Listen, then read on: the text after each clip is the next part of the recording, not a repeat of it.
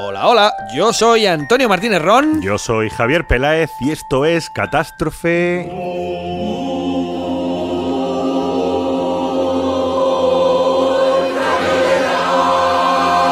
Déjame, déjame que lo repita. Yo soy Antonio Martínez Ron. Esto es Catástrofe.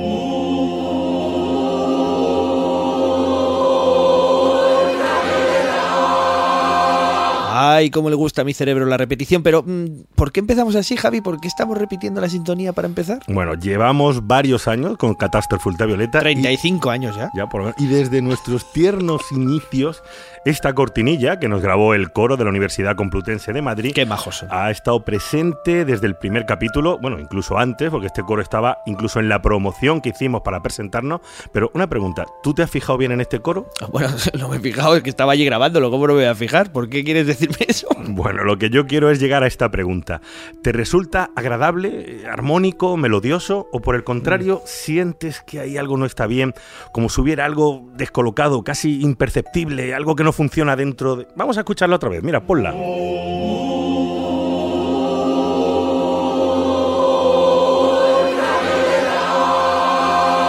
Bueno, claramente hay algo en ese coro que no cuadra, ¿no? Auditivamente. La respuesta es que le habíamos pedido al coro de la Universidad Complutense que nos hiciera una entradilla para Catástrofe Ultravioleta que sonara intrigante, misteriosa, que dejara a la gente con una sensación de inquietud después de escucharla. Y la grabamos con esa intención porque nuestro objetivo en el capítulo de hoy va a ser descubrir algunas de las razones por las cuales a nuestro cerebro le gustan unos sonidos y le suenan mal otros. Es una cuestión que no tiene una sola respuesta. Los expertos señalan varias causas y quizá la solución sea la suma de elementos biológicos innatos y elementos culturalmente aprendidos. Para resumirlo con otras palabras, la preferencia de nuestro cerebro por determinados sonidos, a los que vamos a llamar armónicos, es innata o por el contrario se aprende, la llevamos en nuestra biología, la vamos adquiriendo con nuestra cultura, con nuestro lugar de nacimiento, con nuestras tradiciones musicales. ¿Cómo va esto? En definitiva, hoy nos vamos a entretener buscando por qué a nuestro cerebro le gusta esto.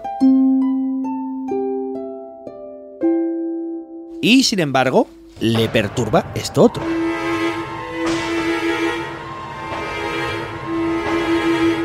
Pero también hablaremos de por qué hay sonidos que nos emocionan, que nos alegran, que nos asustan, qué ocurre en nuestro cerebro cuando escuchamos música, sonidos como estos.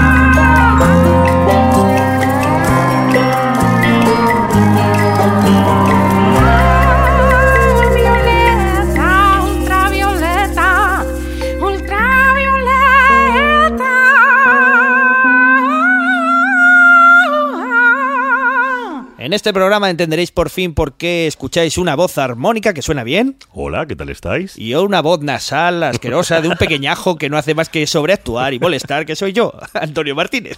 Bueno, vamos a empezar el capítulo dando las gracias a la Cátedra de Cultura Científica de la Universidad del País Vasco y a la Fundación Scampus. Y por supuesto os damos las gracias también a vosotros por escucharnos programa a programa, o bueno, un programa así otro no, tampoco no sabemos, y sobre todo por el apoyo que nos disteis con la campaña de financiación, que no crowdfunding, vamos a hablar bien, para realizar esta segunda temporada. Y una vez presentados, oye, ¿por dónde vamos a empezar? Pues en un tema tan amplio como este, abarcamos una infinidad de campos y vamos a tener que reunir a bastantes expertos. Eso es exactamente lo que hice en un viaje a Madrid hace ya algunos, algunos años, porque me reuní frente a un piano con una física, un ingeniero y un biólogo. Parece un chiste, ¿no? Sí, bueno, pues además esta física, este ingeniero y este biólogo son músicos. Una pianista, un clarinetista y un guitarrista. O sea que tenemos a Almudena Castro de pianista, a Iñaki Úcar, clarinetista, y a Lucas Sánchez, guitarrista, todos junto a un piano, dispuestos a explicarle al bueno de Irreductible qué son la disonancia y la consonancia. Seguro que nos lo explican estupendamente. Claro. Porque actualmente se usa muchísima disonancia. Pero, se- pero- pero se- pero se, De puede- hecho, se ahora podría usar en muchas cosas. Hay, hay muchas normas, por ejemplo, ¿por qué no puede resolver una dominante secundaria en un locrio? Tú vas a un libro de jazz y te dice que una dominante secundaria no puede, Pero puede eso es por el resolver. del jazz. No, pero no, porque te dicen que, que no se puede resolver jamás. Tú puedes, por ejemplo, resolver una dominante sobre un mixolidio y no puedes resolver una dominante. Lo tengo aquí Pero metido eso es para que te siga sonando a jazz. ¿Eh? Para que te siga sonando a jazz y para que las Está disonancias resuelvan en consonancias. Ya, pero es Porque que tú si no, puedes, no tienes motor. Pero tú puedes, tú puedes resolver una dominante secundaria en un mixolidio, te sigue sonando a tensión, resuelves su tónica. Estabais tomando mixiolidio con tónica, me imagino, ¿no? No te creas, así estuvieron un buen rato hablando ellos. Yo no me enteré de nada. O sea, Bueno, veo que hubo momentos de tensión. Sí, yo te digo que en este tema de las disonancias hay unas peleas que, vamos, más que algunos partidos de fútbol. o sea, Qué maravilla. ¿Y cómo terminó la cosa? pues yo no me enteraba de nada, te digo la verdad. Los mixiolidios volaron. Mira, retiré los objetos punzantes que tenían allí a la vista, los tranquilicé y les dije, venga, vamos a empezar por el principio, vámonos a los clásicos, vamos a volver a los tiempos de Pitágoras. Los pitagóricos sentían pasión por las matemáticas y por las relaciones que existían entre los diferentes números. Para ellos, que las relaciones simples produjeran sonidos armoniosos era la demostración más clara de que existía un orden intrínseco en la naturaleza y que ese orden se construía con números. Los antiguos griegos, antiguos de verdad, encontraron tres relaciones entre notas especialmente agradables. Ahora las llamamos octava, quinta y cuarta. En el siglo VI a.C., el filósofo y matemático griego Pitágoras descubrió que estas relaciones musicales eran también relaciones matemáticas que medían las cuerdas vibrantes. En una octava, la longitud de la cuerda crea una relación de 2 a 1. En una quinta, la relación es de 3 a 2. Y en una cuarta, de 4 a 3.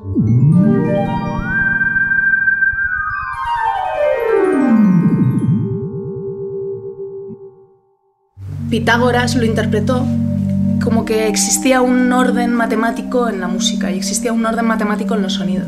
Para los griegos, el hecho de que los sonidos cuyas frecuencias estaban relacionadas por números sencillos eh, fuesen precisamente los sonidos que suenan bien, era la prueba de que el universo estaba ordenado.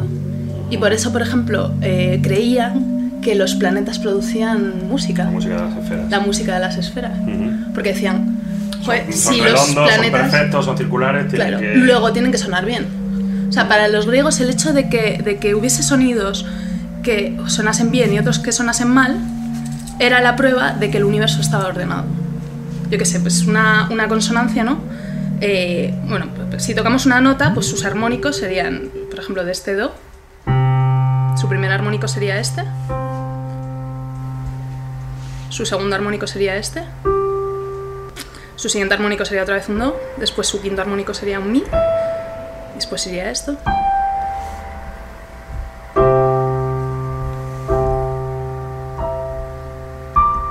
Y ya sería los últimos, digamos que se escuchan muy poco, ¿no? Pero sería.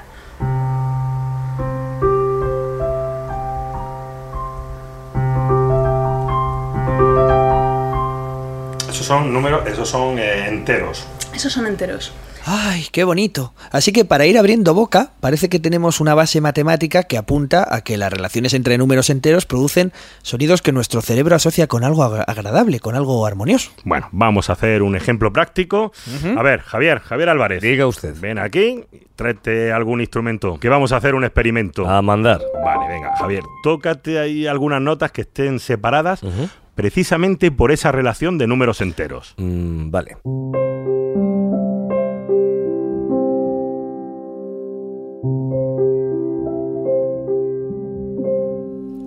Oye, pues qué bien suena, Javier, es un virtuoso. Ya ves. Ahora tócanos unas notas que no estén separadas por esa relación, notas que no estén separadas por números enteros. Vamos allá.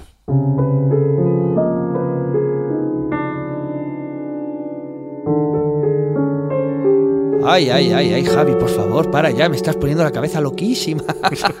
bueno, puedes dejar de tocar, que yo creo que hemos pillado el concepto. Gracias por eh, esta gran maestría en tu interpretación. Puedo seguir si quieres, ¿eh?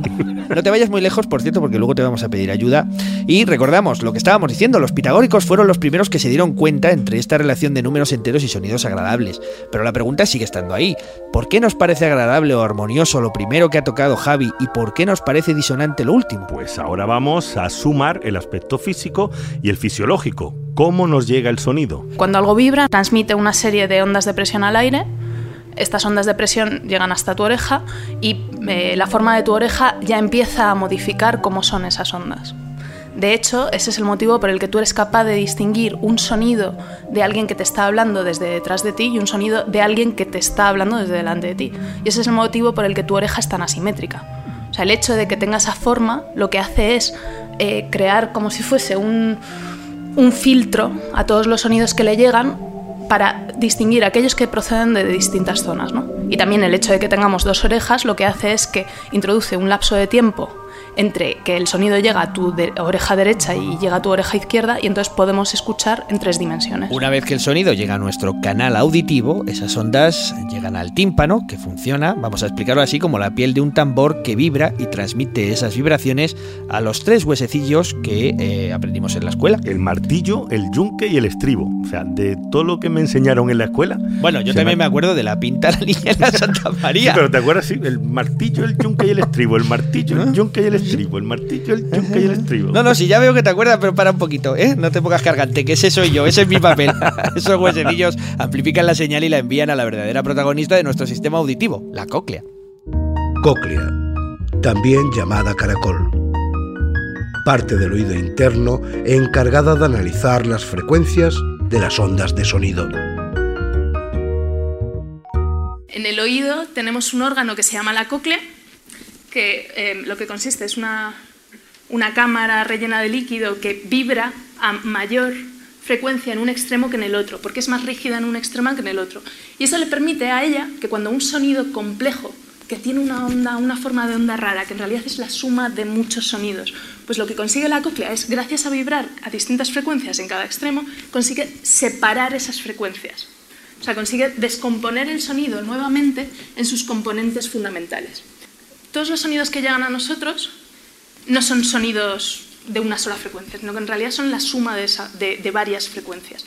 Pero sucede una cosa, y es que en los sonidos que tienen un tono bien definido, y cuando digo sonidos que tienen un tono bien definido es que se pueden cantar, por ejemplo, una A se puede cantar, A, A, A, pero una palmada no, ¿no? O sea, esto no tiene un tono bien definido. Si tú coges a alguien con oído absoluto y le preguntas, oye, dime qué nota es esta, no, no te dice nada, no, no hay un tono bien definido, ¿vale?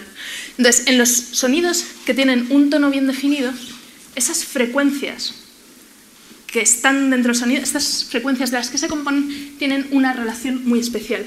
Y es que son, tienen una relación de múltiplos enteros.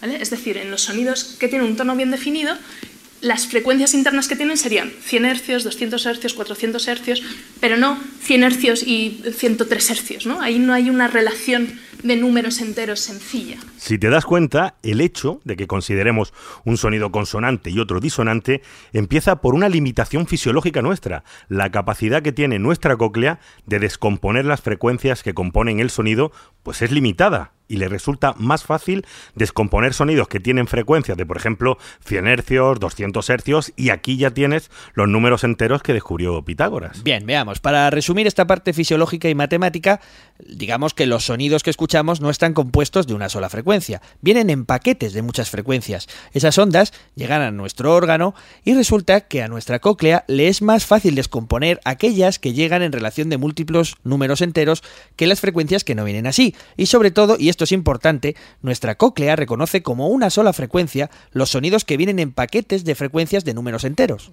Es decir, si llega un sonido con varias frecuencias de 100 hercios, 200, 300 hercios, nuestra cóclea es capaz de identificarlos como un solo sonido. Sin embargo, si un sonido está compuesto de frecuencias, por ejemplo, 106, 119 Hz, 157, nuestra cóclea no los identifica como uno solo. De ahí ya solo queda un paso, convertir esa información sonora en impulsos nerviosos y enviarla al cerebro, que, como te puedes imaginar, prefiere el orden y la armonía de los primeros sonidos al desorden y el caos de los otros. Así que cuando a tu cerebro llegan estos sonidos armoniosos, no sé, por ejemplo, los compases de una sinfonía de Mozart, pues nada, eh, te- tu cerebro te pega un baño de dopamina y, en- claro, pues encuentras que estos sonidos son agradables y te producen placer. Y si por el contrario te llega información confusa, con frecuencias dispersas, pues no te da ese chute de dopamina. El hecho de que sean consonantes y el hecho de que se repitan en todas las culturas o en, o en casi todas las culturas es porque esto ayuda a reconocer el timbre. Que tú los interpretes de forma conjunta, que esto realmente no dispare ningún tipo de señal de alarma, que lo interpretes como una cosa compacta. Eh, después está la disonancia. La disonancia se explica como ausencia de consonancia, es decir, es, son sonidos que juntos no ayudan a interpretar un timbre, no ayudan a reconocer un timbre, pero además son sonidos que producen un problema de percepción en el oído, producen un problema de, de resolución en el oído. Esto es, cuando dos sonidos caen muy juntos, eh, resuenan en la misma, por ejemplo, Eso lo salgo yo muy bien. Sí.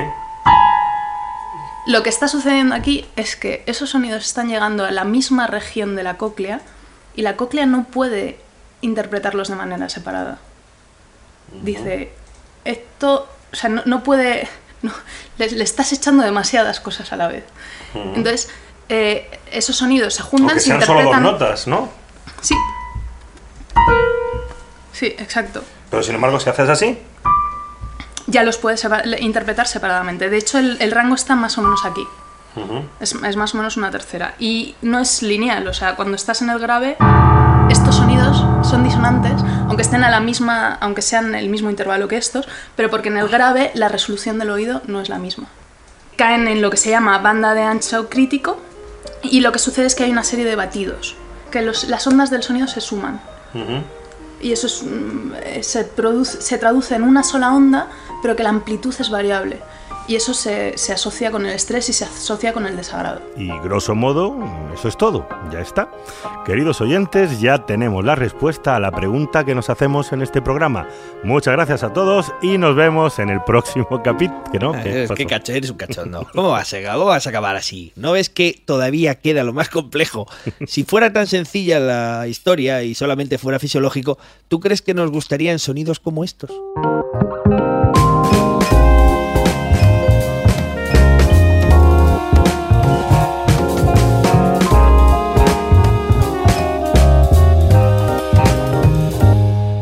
Bueno, y no solo el jazz, también esto.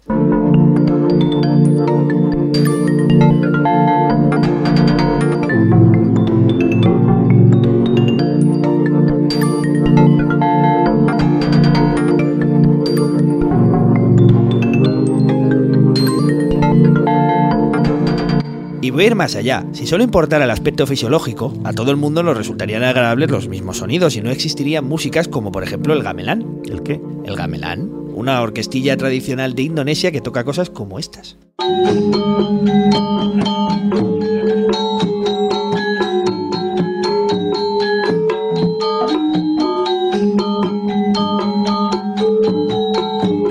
Javier, Dime, Javi. por Dios santo. Esto mola, ¿eh? Por favor, santo Toribio de Liébana, ¿esto qué, ¿esto qué es? Está muy bien. Quita, quítame esto ahora mismo, por Vale, Dios. vale, vale. Vale, vale, lo quito, lo quito. ¿No te Vale. gusta? Qué ¿No te gusta? descanso, qué descanso. A mí se me van los pies y ellos lo escuchan durante horas, así que digo yo que algo tendrá, ¿no? Tendrá lo que sea, pero yo necesito descansar. Mis oídos necesitan descansar. ¿Cómo eres, chico? Vamos a hacer un descanso auditivo y volvemos, por favor, Javier. Dime. Pon algo para desintoxicar mi- mi- mis oídos del gamelán que lo tengo aquí clavado. Vale, te he compuesto algo bonito.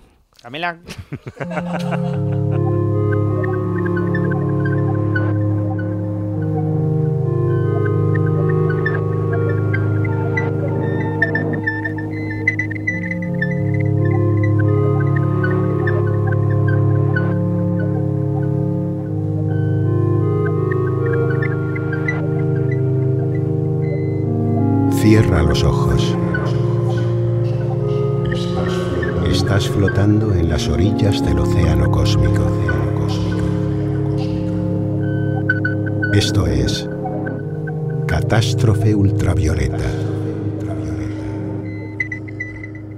Continuamos en Catástrofe Ultravioleta, hoy más musical que nunca, y si os preguntáis por qué un pueblo entero puede encontrar agradable eh, determinados tipos de música como esta del gamelán, yo creo que es hora de abordar las variaciones culturales que también están implicadas en la cuestión de hoy. Almudena nos pone un ejemplo muy interesante con los sabores. El hecho de que exista la comida picante no implica que no haya mexicanos.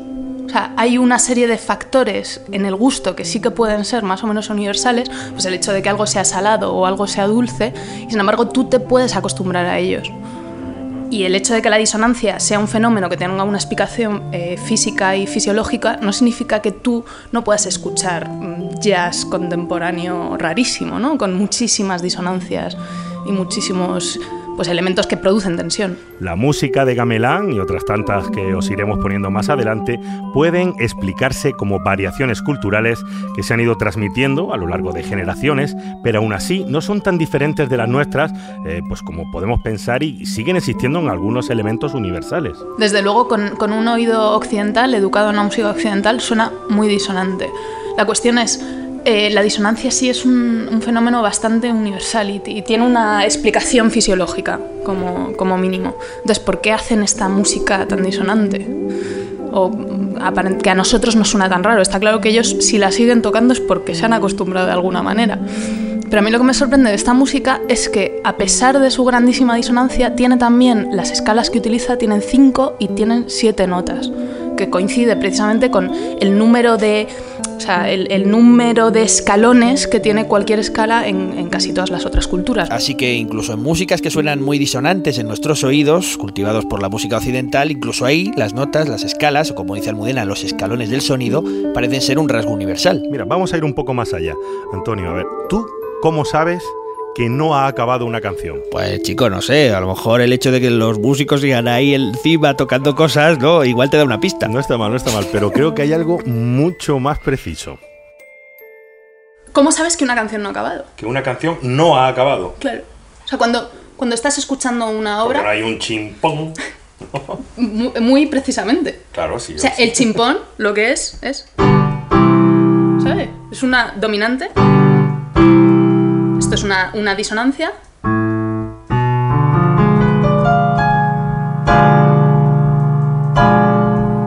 Tiene que terminar en consonante, si no mi cerebro no se queda. Exacto. Ah, O sea, tú estás aquí chungamente. lo está- lo estás pasando mal ahí, ¿no? Y el cerebro quiere que termines bien. Claro. ¿Tú cómo vas a acabar una obra ahí? Dices, aquí Bueno, alguien tiene que según- matar. Sí, ahora hay muchos modernos que terminan así, se van. Sí, puede ser, pero, pero eso no. O sea, por supuesto, y siempre puedes eh, romper las expectativas del público y, y dejarle jodidísimo, ¿no? pero lo que, lo que el sistema musical hace, o lo que tú. Tu aprendizaje musical, que es algo que además sucede, digamos, desde la más tierna infancia, lo que te dice es que una obra no puede acabar aquí. Tiene que acabar aquí. Tiene que acabar bien. A nuestro cerebro le gustan los finales felices. Qué bonito, qué punsetiano todo. Ha quedado bastante claro que a nuestro cerebro le gusta eso, la- la- los sonidos consonantes, que Eh. interpreta las disonancias como momentos de tensión. ¿no? Exactamente, Eduardo. Sin embargo, sin embargo, no hacemos música solamente con sonidos consonantes. Las disonancias están muy presentes en cualquier obra. Exacto, introducir disonancias en la música e ir resolviéndolas de manera satisfactoria para nuestro cerebro es todo un arte. Al fin y al cabo, componer una canción es buscar un cierto equilibrio, una línea argumental sonora que va alternando disonancias y consonancias. Y es que hay que decir que a nuestro cerebro, siguiendo con la metáfora, le gusta la música porque, en resumidas cuentas, es un adicto a los patrones.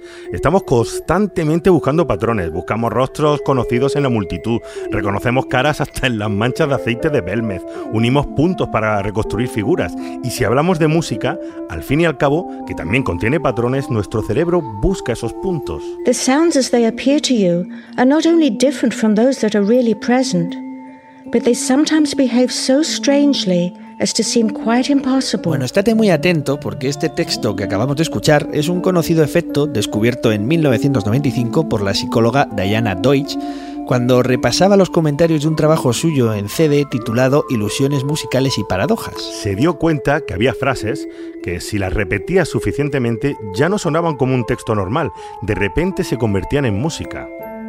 The sounds as they appear to you are not only different from those that are really present, but they sometimes behave so strangely as to seem quite impossible.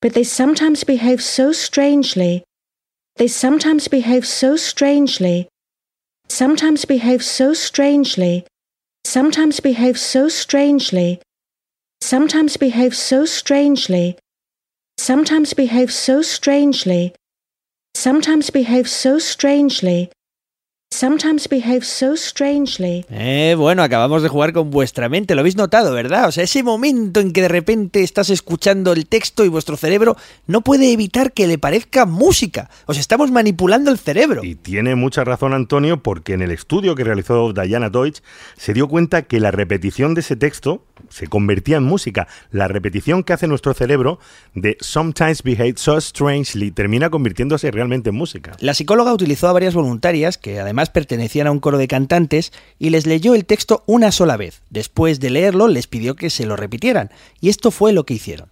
Sometimes behave so strangely. Sometimes behave so strangely. Sometimes behave so strangely. Sometimes behave so strangely. Sometimes behave so strangely. Sometimes behave so strangely. Lo habían escuchado solo una vez, pero mira, si te fijas ya hay Mm. algo de musiquilla. Pero aún así van todavía cada No, una un no poco a su mucha- bola. No hay mucha musiquilla. Sin embargo, les puso el mismo texto repetido tres veces y les pidió otra vez lo mismo. Y esto es lo que pasó. Sometimes behave so strangely. Sometimes behave so strangely. Sometimes behave so strangely. Sometimes behave so strangely. Sometimes behave so strangely. Sometimes behave so strangely. ¡Qué flipe! ¿Has ¡Qué visto? flipe! ¿Has De repente sí. ya estaban sintonizadas. ¿Y qué pasaría ahora si cogemos todas las grabaciones de todas las chicas cuando han escuchado el texto solo una vez? Y las ponemos todas a la vez. Sometimes behave so strangely. Bueno, como vemos ahí, tampoco hay mucha coordinación, parece un poco disonante. ¿no? Vamos a poner todas las chicas juntas, todas las grabaciones juntas, cuando han escuchado tres veces el texto. En el segundo caso. Bueno, bueno, parecen un coro, es una cosa La espectacular. repetición se ha convertido en música. y Con ya- una sola escucha no terminaban de arrancar, pero si te lo ponen dos o tres veces, ya no hay vuelta atrás. Esto explica, en parte, por qué nos gusta eso que llamamos estribillo, o por qué nos gusta el canon de Pachelbel. Eso es, y por otro lado también resuelve un poco el misterio de la popularidad de las canciones del verano y por qué no podemos dejar de cantarlas. Mierda, eso también lo resuelve, sí. Y además, es curioso que se produzca este efecto. Es curioso que se produzca este efecto. Es curioso que se produzca este efecto. Es curioso que se produzca este efecto. Es curioso que se produzca este efecto. Es curioso que se produzca este efecto. Es curioso que se produzca este efecto. Es curioso que se produzca este efecto. Es curioso que se produzca este efecto.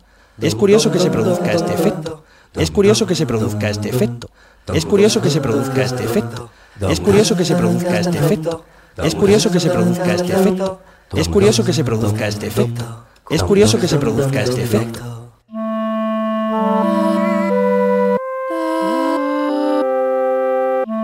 ¿Estás escuchando? Catástrofe ultraviolenta. Ultravioleta. Perdón. Seguimos en Catástrofe Ultravioleta y continuamos desentrañando los misterios de por qué nos gustan unos sonidos y por qué no nos gustan otros. Nos hemos centrado ahora en aspectos biológicos, en aspectos neurológicos, pero como decíamos al principio, la tradición, los aspectos culturales y los elementos aprendidos en cada parte del mundo también influyen en estas cuestiones. ¿Y dónde vamos ahora? Pues nos vamos a ir a un pequeño pueblo de Valladolid para conocer a un músico con una trayectoria profesional de más de 40 años. Tienes aquí un montón de instrumentos también, Pues sí, toda la casa llena. sí. ¿Cuántos tienes en la exposición y cuántos exposición- tienes en total? En total hay unos 1.300 y en la exposición hay 600 expuestos. O sea, que te quedan todavía aquí casi El doble. 700. Sí, eh, ¿Dónde los tienes? Pues en almacén, eh, guardados en cajas y ahora, por ejemplo, tenemos una exposición itinerante en la Catedral de Jaca. Ajá. Y ahí hay ahora mismo pues habrá medio centenar, un poco más. Luego tenemos otro museo en Silos también, Ajá. que es los sonidos de la tierra. ¿Solo de instrumentos o también tienes cosas de grabación, reproducción? No, eso es aparte. Ah, Aparte tenemos, sí. Aparte, estáis escuchando al músico, eh, multiinstrumentista, compositor y productor musical Luis Delgado, con el que pasé una mañana estupenda visitando, pues no solo los 600 instrumentos que tiene en su museo, sino que también estuve viendo en su casa, pues más de 700 que tiene almacenados por allí perdidos. 1300 instrumentos diferentes. Este hombre se ha gastado una pasta entre pitos y flautas. Tú ríete, pero mira, estamos en uno de los pueblos más alucinantes que vais a encontrar en toda España. Se llama Urueña, está a unos 50 kilómetros de Valladolid. ¿Cómo te gusta, tío, Urueña? Me encanta este pueblo porque además de ser precioso, tener unas murallas medievales alucinantes, bueno, pues ha sido declarada Villa del Libro. A ver, cuéntanos qué es eso de la Villa del Libro. Bueno, pues para que te hagas una idea, es un pueblo medieval que tiene 186 habitantes, según el censo. Bueno, pues con esos 186 habitantes tiene 12 librerías, tres museos, una sala de exposiciones, una de las mejores colecciones de campana y, por ejemplo, el Museo de Instrumentos de Luis Delgado. Madre mía. ¿Cómo encuentras todas estas cosas? ¿En viajes? Pues como tú los Eh, libros. Yo cuando empecé no había internet, o sea Claro. que es todo, todo en viajes, en viajes y a veces eh, haces un viaje específico para buscar un determinado instrumento o normalmente pues cuando vas de gira y tal, pues siempre estás atento a eso e intentas coordinar para que te coincida. ¿Hay mucho parecido entre los instrumentos de todo el mundo o hay zonas que dices, ostras, Asia o lo que sea, hay como No. una ruptura aquí No, que... hay, hay, mm, más que una ruptura por zonas, lo que hay son instrumentos muy eh, característicos que se han desarroll- desarrollado en una zona y que tienen unas características muy particulares que se salen de, de lo general. Pero vamos, la, la clasificación general que conocemos como Sachs eh, Hornborstel, que son los dos, dos eh, musicólogos alemanes que hacen una clasificación de instrumentos en la cual en cinco apartados metes cualquier instrumento que haya, es decir, cordófonos, eh, aerófonos, membranófonos, idiófonos y electrófonos. Dentro de esas cinco categorías podemos incluir cualquier instrumento que haya sido construido jamás por el hombre. Hay variaciones de un lugar a otro, eso es cierto, pero en general los instrumentos que utilizamos para hacer música son muy parecidos en todo el mundo. Esto podría ser un indicativo de lo que venimos hablando sobre la universalidad de la música, de que los aspectos genéticos propios del ser humano condicionan lo que todos consideramos disonante o consonante. Sin embargo, creo que Luis Delgado no está para nada de acuerdo con esto. Él considera que el elemento cultural es mucho más importante que el fisiológico. Lo que la gente o lo que el cerebro de la gente considera como armónico, como coherente, es muy similar en todo el mundo. Es decir, Yo no puedo estar de acuerdo. No. No, no porque toda la música es una cuestión cultural.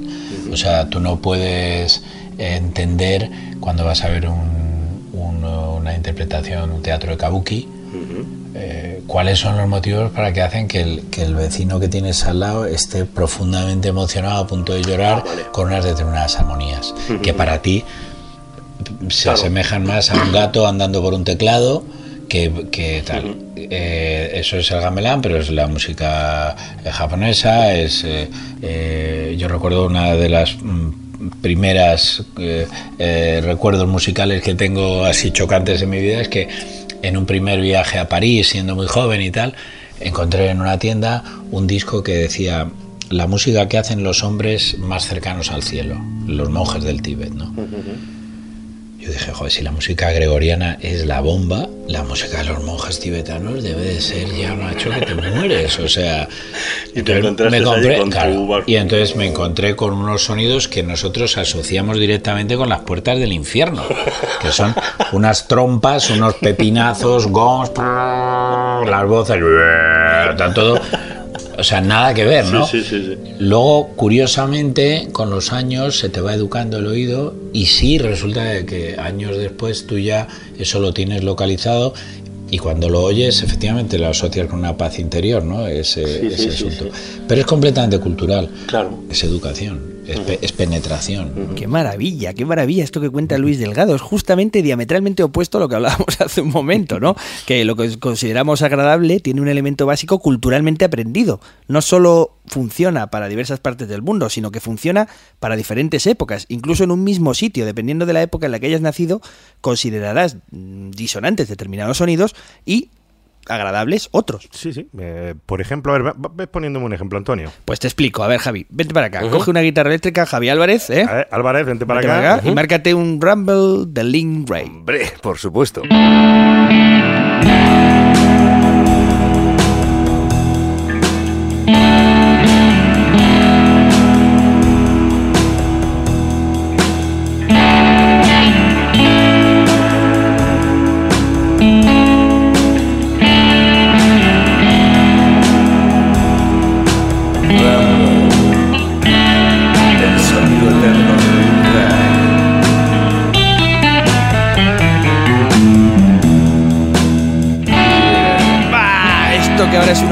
Clásicos y que fue la primera canción que ya en 1958 introdujo distorsión en el sonido de la guitarra eléctrica, bueno, pues en su época las emisoras de radio lo consideraban, te lo digo textualmente, insoportables disonancias que incitaban a la violencia e incluso se censuró en muchas de estas radios. No, no, además fue la primera canción rock instrumental que se censuró.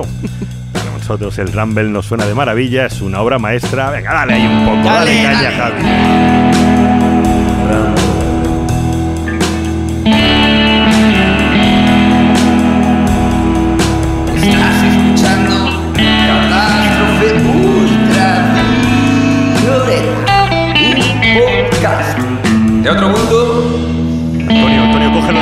Páralo ya, páralo ya, que se ha ido, cógelo. Yo lo cojo, ¡Agárralo, agárralo! Yo lo cojo de los pies. Bueno, aparte de música, ya sabes que en Catástrofe Ultravioleta siempre intentamos meter alguna referencia de cine en nuestros capítulos y me estoy acordando ahora mismo justamente de una escena de Regreso al Futuro, de la primera, de la original. La sé de memoria, o sea, eh, de lo que quieras, empieza. Mira, pues acuérdate del solo de guitarra que se marca Marty McFly en el baile de fin de curso, ahí con la guitarra por la espalda tirando en el suelo, metiendo riffs a los Satriani ahí. Y acuérdate cómo se quedaron los alumnos de aquella época, esa escena que termina el solo de guitarra y todos están ahí en silencio, asustados ante lo que están viendo.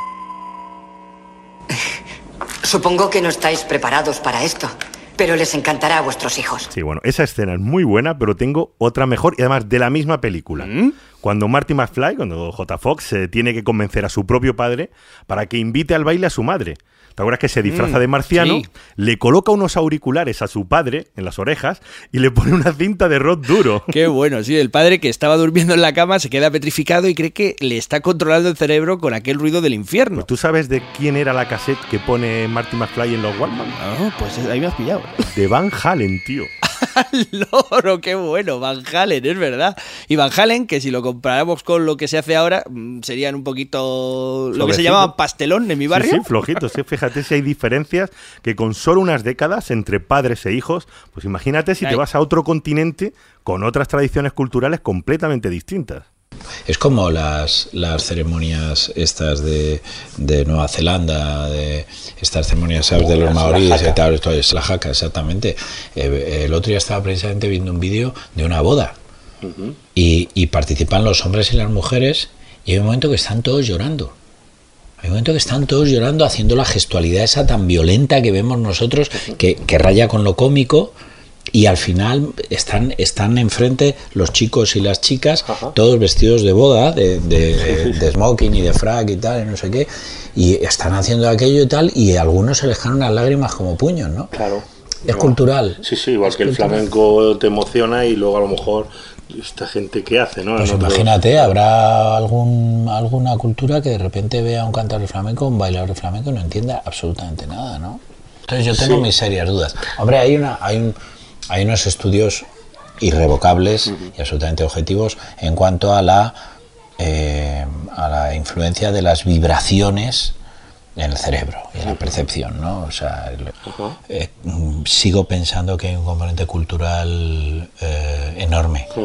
Y en todo este tema hay un elemento que aún no habíamos tenido en cuenta hasta que el propio Luis Delgado pues, eh, me lo mencionó. La forma de los instrumentos también tiene que ver mucho con la fisiología de cada persona. Me refiero a la propia forma de tu cuerpo. A ver, a ver, para entender esto, ponnos un ejemplo. porque Venga, yo no lo veo claro. Los órganos de boca tailandeses. Mm, a ver, esto suena muy rarito, Vale, explícate explico. mejor. Es que es muy difícil de explicar este instrumento sin verlo. Podéis buscar en Google órgano de boca Tailandia. Son unos tubos de madera. No te va a salir ninguna guarrería. No, no, no. Pero te saldrán unos tubos de madera que se tocan y se soplan muy pegados a la boca.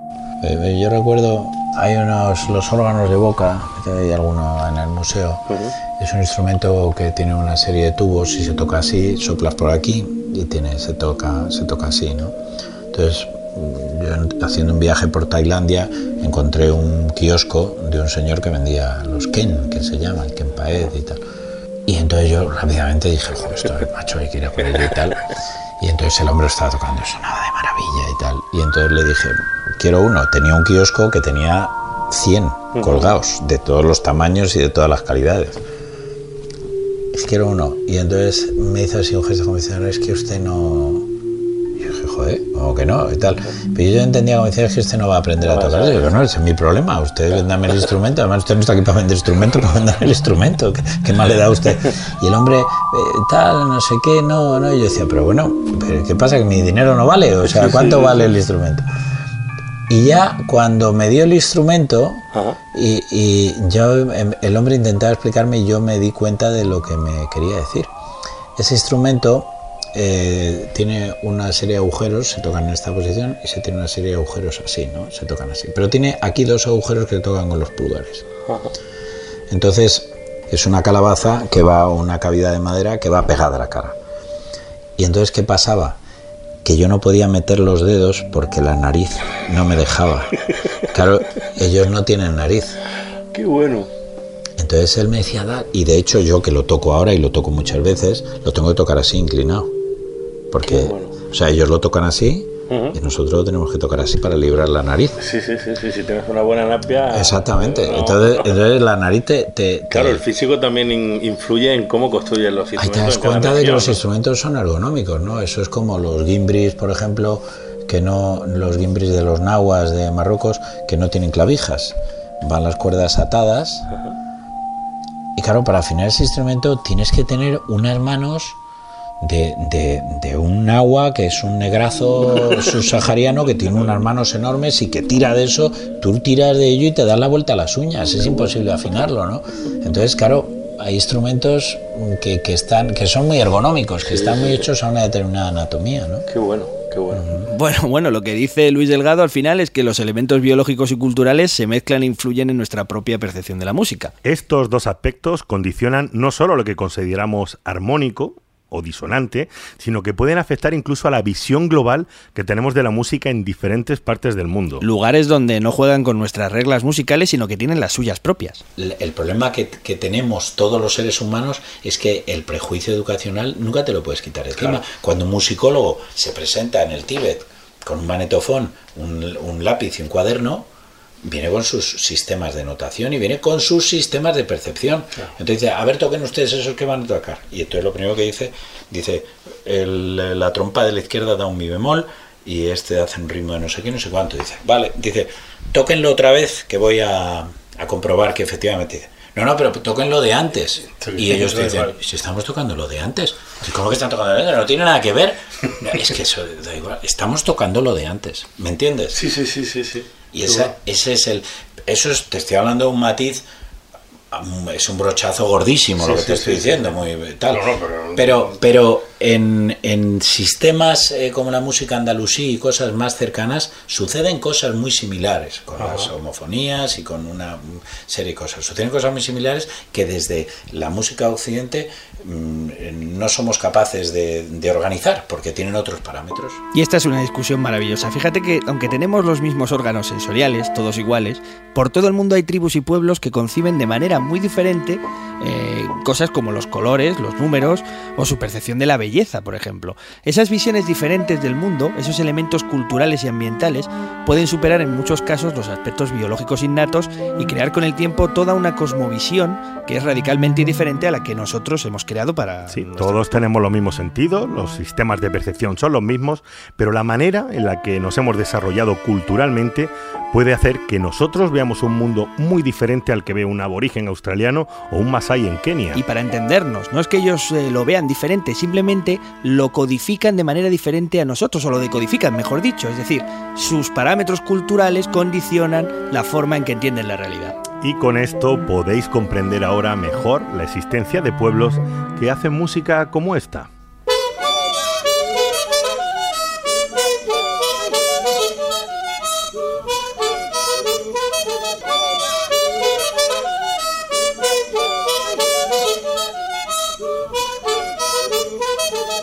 Bueno, esta gente no va a ganar un Grammy con el próximo disco que saquen, de eso te lo digo desde ya, pero oye, si les gusta, quita, quítamelo ya, por favor. Esto, Es bájalo. curioso porque eh, esto que parece ah, para algún oyente occidental, pues puede parecer mi hija tocando la flauta antes de haber aprendido, en realidad es la música que hace la tribu de los Mafa, una de las más de 250 etnias que viven en Camerún y aunque como tú dices no van a ganar ningún Grammy, sí que nos pueden servir para entender lo difícil que es encontrar en la actualidad tribus que no hayan que no se hayan visto afectadas por la cultura musical que tenemos en Occidente, ¿no? Porque este es un problema que tenemos que citar en el programa.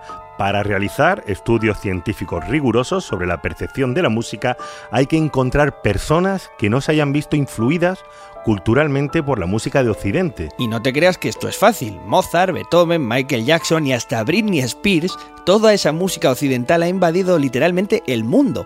Y es difícil encontrar algún lugar donde no haya entrado esa música e influido en la manera de percibir los sonidos. Entonces, vamos a ver, ¿cómo encontramos personas o tribus que no hayan tenido ningún contacto con la música occidental, que además está por todos lados? Vamos a intentarlo, por ejemplo, empezando por buscar pueblos que no tengan acceso a la electricidad, por ejemplo. Así al menos eh, no tendrían acceso teóricamente a la radio.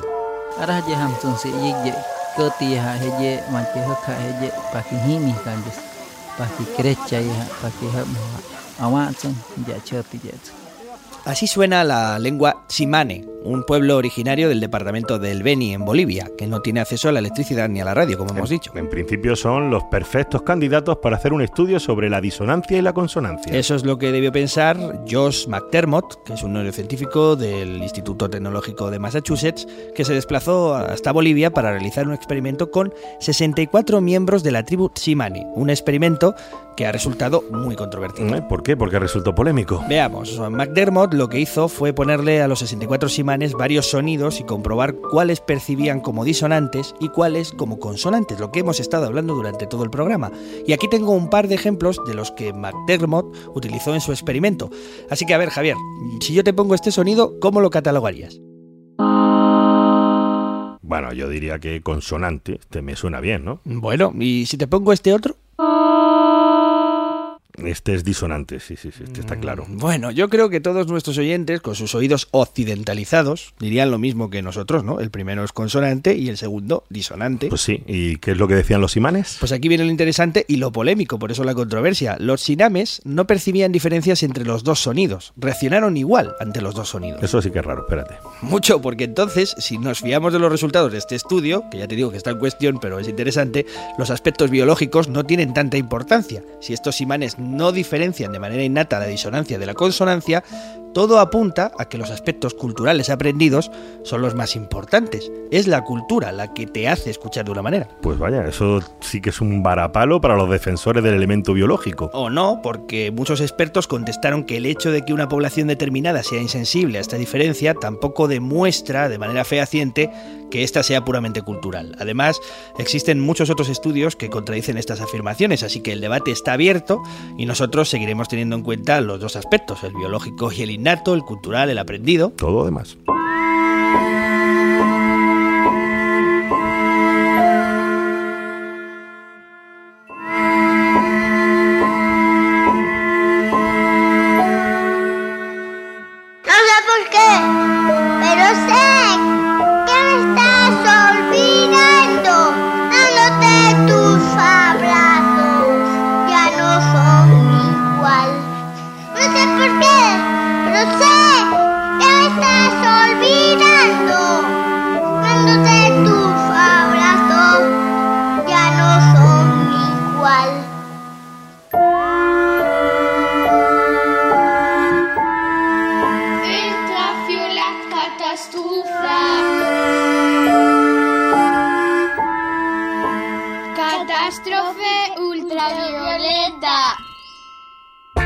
Y para este último capítulo, el último de la segunda temporada de Catástrofe Ultravioleta, y quién sabe si el último de los últimos, tenemos un patrocinio muy especial. Vamos a hablar con... Alfredo Cajal. Eh, Alfredo, cuéntame, ¿qué es lo que hacéis? Nosotros tenemos una empresa de catering aquí en el Pirineo Aragonés, en pleno Valle de Tena, y nos dedicamos pues a todo tipo de, de eventos y todo lo que nos encargue cualquier tipo de cliente. ¿Cómo se llama la empresa? La empresa es Catering y Eventos del Pirineo, estamos en el pueblo de Sardas, es donde tenemos nuestra cocina central, y aparte tenemos en, en Viescas eh, el restaurante Saborea. Como hay, hay que pasar por la vida haciendo algo, dijimos, venga, adelante, que sea lo que Qué bueno, Alfredo. Pues nada, cuando vayamos para el Pirineo, los de Catástrofe, allí que nos plantaremos. Joder, no, ya me encantaría poder veros por aquí, os molará, la verdad que os molará. Venga, un abrazo y mil gracias. Vale, un saludo.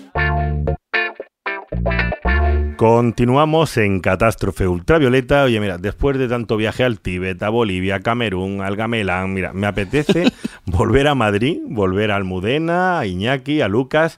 Y mira, vamos a ver qué, qué nos cuenta. Mira, volvemos a estar delante del piano y vamos a retroceder un poco en el tiempo, como en Regreso al Futuro, para conocer algunos puntos importantes de la historia de la música que han hecho que nuestro gusto musical evolucione y se desarrolle con una determinada manera. Como hemos visto antes, cuando nos llega un sonido, por ejemplo, una nota, no nos llega una sola frecuencia, nos llegan muchas frecuencias asociadas a la principal y esas frecuencias que vienen con la principal se llaman armónicos, aunque a veces no lo sean tanto. Cuando tú tocas esta nota y esta nota, es el primer armónico una de la otra y sus peines coinciden. Sus peines coinciden casi exactamente. Entonces, eso es, eso es consonancia. Los peines coinciden. No introduces más información que resulte contradictoria con la primera. Pero en estas notas, sus peines, digamos que están eh, Sus armónicos- entremezclados. Sus, sus púas están entremezcladas. Sí, sí, y los además, que vienen con ellas no se llevan bien. y además Salto. muy juntas entre ellas, con lo cual en tu oído se producen, eh, son razones fisiológicas, físicas y fisiológicas. Se producen unas rugosidades que te hacen unos batidos, eh, te producen unos batidos, una mm, sobreinformación que te- le produce a tu cerebro, le desagrada. De ahí viene el concepto de consonancia y disonancia. Bueno, como ves, volvemos a los aspectos físicos de las ondas, los fisiológicos de nuestro sistema auditivo, pero vamos a sumar ahora los aspectos culturales. También es interesante repasar, o sea, de dónde viene un poco la música occidental. Eh, si pensamos que el canto gregoriano al principio eh, es una, el canto gregoriano es monódico, con lo cual todos cantaban la misma voz, como mucho una octava, ¿no? Después se van atreviendo un poquito más y empiezan a cantar a distancia de quinta. De hecho, la tesis es que probablemente ese tipo de sonoridad surgió en el momento en que alguien no llegaba ni por arriba ni por abajo y no le quedaba otra que desafinar. Pero si te vas a, más abajo, ahí te lo encuentras. Y suena raro. Y ¡A la hoguera! Suena raro. Este lo vamos a quemar ya ahora no, mismo. Ya no es. Sino que es. Ahí hay algo. Algo que me está mosqueando, Iñaki. Exacto. Sí, pero tú eso lo puedes buscar. Tú puedes estar grabando ahora mismo una banda sonora de algo sí. y querer buscar ese efecto. Exacto. Sí. y, el, Y además- el tema es que tú ahora mismo tocas eso y cualquier persona puede pensar que te has equivocado tocando. Porque está tan lejos de la, de la música pop, rock, etcétera, etcétera, está tan lejos de haber tocado eso nunca que...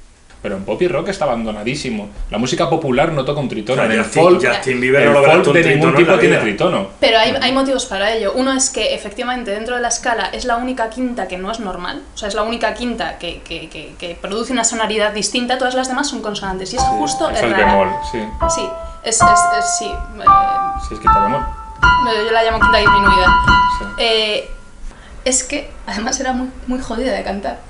Entonces tú llegabas a un coro que tú piensas que tenías ahí a los monjes, que pues cada uno cantaría como podía, ahí tenías seguro que iban a desafinar la mitad.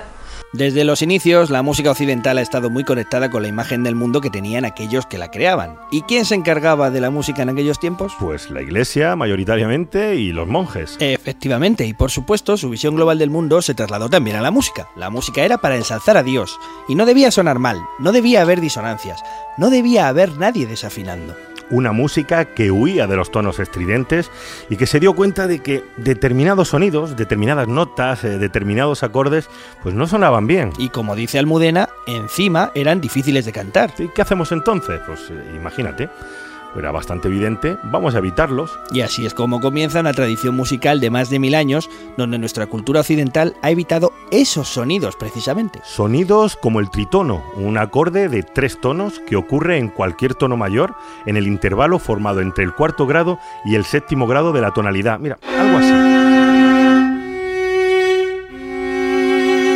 Esta es la disonancia por excelencia y es un sonido dentro de la tonalidad. Si haces una escala, te aparece de forma natural en ese intervalo de 3 grados. De hecho, a este tritono se le conoce popularmente como Diabolus in música. Mira, aquí tengo apuntadas unas notas sobre el tritono. En 1705, el compositor barroco Andreas Werkmeister afirmó que las antiguas autoridades evitaban utilizar este tritono y que el propio Guido de Arezzo, el famoso monje medieval, aconsejaba que en vez de utilizar el si diatónico, es decir, el si natural, el hexacordio basado en fa debería trasladarse a do con el fin de evitar el tritono. Tú fíjate, Guido de Arezzo, que es el monje al que debemos eh, el nombre de las siete notas, pues el do, re, mi, bueno, es el precursor de lo que hoy conocemos como pentagrama, aunque él solo inventó eh, con cuatro líneas, pues uh -huh. en aquella época, en el siglo X, ya huían del tritono. A fuerza de no usar determinados sonidos, durante siglos y siglos nos hemos acostumbrado a que nos suenen mal. Pero ¿sabes una cosa? ¿Mm? El tritono es un ejemplo de sonido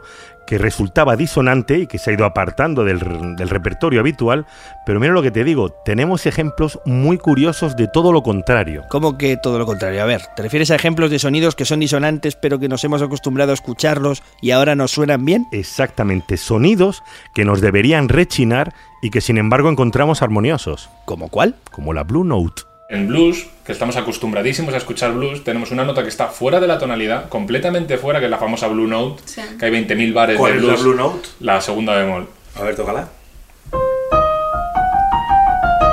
Esa nota está fuera. Pasa que a ti te suena O sea, genial. Sí. Te suena genial. Pues esa nota, a, a ti te tendría que decir la cabeza, eso está fuera.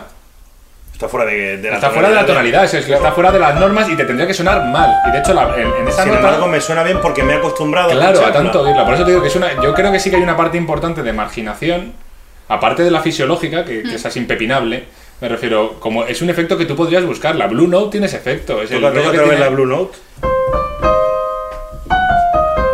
De hecho, tú no puedes mantenerte en una Blue Note. Porque es, es- ahí, si tú te mantienes, es una nota de paso. Tú estás en una progresión y tocas una serie de notas que están dentro, Blue Note, haces como un. Ese, ese destello de estaba sonando un blues. Pero si te aguantas en esa nota mm, mm, un tiempo entero, Tu cerebro dice esto está dices, esto está desafinado". mal, se ha equivocado, se ha equivocado. La diferencia entre se ha equivocado o no se ha equivocado es lo has oído 200 millones de veces. ¡Qué maravilla! La ¿Cómo lo cantidad de veces que está haciendo mi cerebro clic en este capítulo, Sí, sí, por mira, favor. aquí lo tienes, aquí lo tienes. Por fin hemos llegado a una especie de acuerdo. El elemento biológico, el físico, el fisiológico, es el evento innato en todas las culturas, pues está omnipresente, eh, como estamos percibiendo en el sonido, y en cómo lo catalogamos como disonante o como consonante. Pero además, los elementos culturales pueden influir decisivamente en el desarrollo de esa percepción y cada cultura, cada pueblo, puede desarrollar sus propias versiones de lo que es disonante y de lo que no lo es. Y así está, así llegamos a una respuesta, aunque sea una respuesta que nos dice que todo el mundo tiene razón, pero bueno, algo es algo. Bueno, llegado a este punto, yo creo que hay que celebrarlo, ¿no? Venga, Javi, tócate algo, saca el champán, toca algo consonante. Con un poco de disonancia si quieres.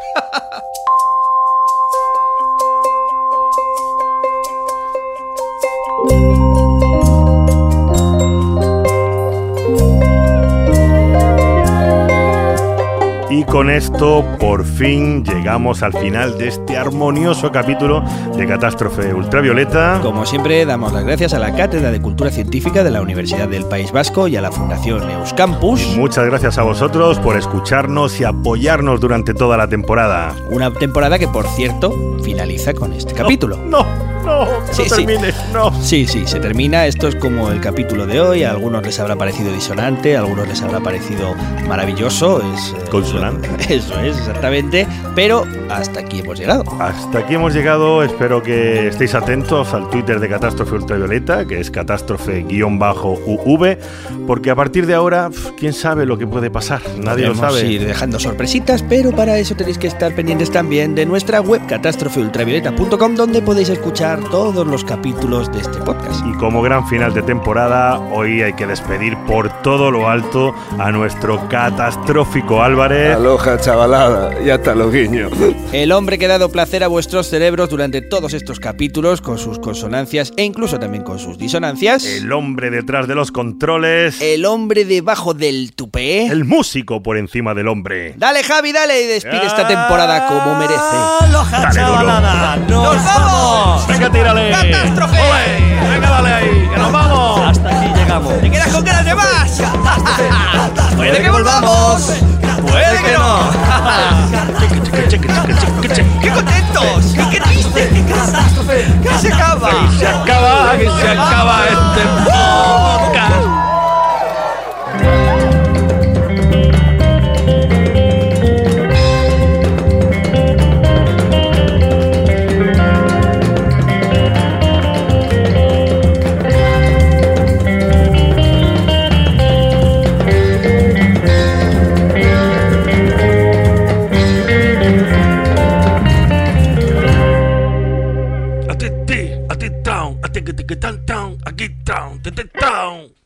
Madre mía, madre mía, cosa más horrible de canción para terminar la temporada. Ay Dios.